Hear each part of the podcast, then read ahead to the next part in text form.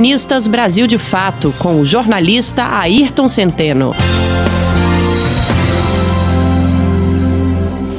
Olá, ouvintes. Na temporada de matar estátuas, ou mais precisamente o que elas encenam sobre os seus pedestais, ao jogarem dia e noite na cara dos transeuntes a infâmia da escravidão, da tortura e do assassinato, é bom falar das homenagens que ninguém lembrou, dos vultos que se dissipam na névoa da história da carne que não se converteu em bronze de quem merecia ter sido estátua. Alguém, por exemplo, que impediu o bombardeio de uma cidade, evitando a morte de centenas ou milhares de pessoas. Dois episódios esclarecem do que se está tratando aqui.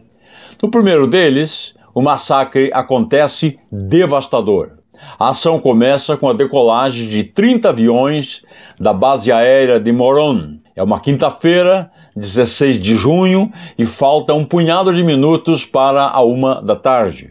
Seu destino é a Plaza de Mayo, coração de Buenos Aires, diante da Casa Rosada, onde se juntou uma multidão para apoiar o governo popular de Juan Domingo Perón. Na fuselagem de cada avião, o desenho da cruz, encimado por um V significando Cristo vence. É o começo de um golpe militar. Durante a tarde, despejam toneladas de bombas de 50 e de 100 quilos. As primeiras atingem um carro e matam seis crianças. Ao fim de quatro horas de explosões, incêndios e rajadas de metralhadora, restam 308 mortos um número impreciso de feridos e muitos corpos despedaçados e carbonizados, nunca identificados. Perón rechaça e derrota o golpe, mas por pouco tempo. Será derrubado naquele mesmo ano de 1955. Não se sabe se os resistentes da Plaza de Mayo ganharam estátua. Seis anos depois, no Brasil, prepara-se outro ataque aéreo a outra sede de governo, cercada também por uma multidão e numa praça central de uma cidade. É a mesma inspiração. Às 6 horas da manhã de 28 de agosto de 1961, tudo está pronto para a decolagem, desde a base aérea de Canoas, de 12 aviões Gloster Meteor, armados com bombas de até 250 quilos. As ordens vieram do general Orlando Geisel, chefe de gabinete do ministro da Guerra, Odílio Denis. Também é um golpe militar.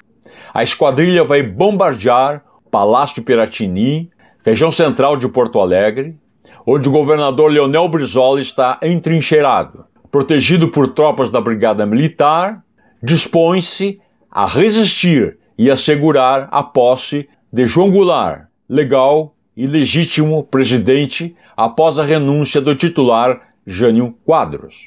Será uma chacina, até porque, como na Argentina, a praça está tomada de povo.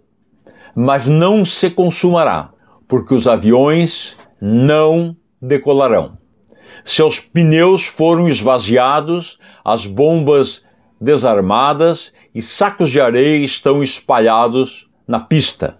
Rebelados, os sargentos da base aérea, apoiados por alguns oficiais, impedem a tragédia. Alguns brasileiros conhecem o gesto de bravura, mas poucos sabem do nome de seus autores. Nunca se saberá quantas vidas salvaram não são nomes de praça, avenida ou estátua. Ninguém se importou. Adiaram a ditadura que se seguiria aquele bombardeio que não houve.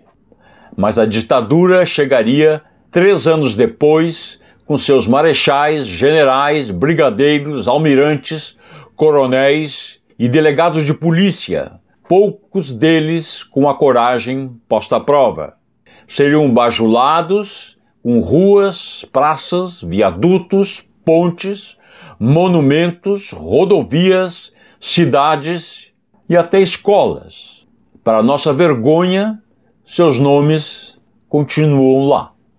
Há quem diga que não vale a pena erguer monumentos. Um erro em bronze é um erro eterno, escreveu o poeta Mário Quintana. Temos nossa vida urbana povoada por muitos desses erros eternos.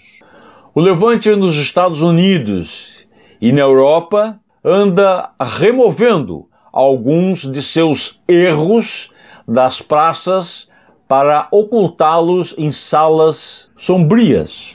É um caminho possível. Continuarão eternos, mas na escuridão. E talvez possamos resgatar da escuridão da memória nacional os nomes que não são erros, para expor seu exemplo ao sol das nossas cidades. Você ouviu o jornalista Ayrton Centeno.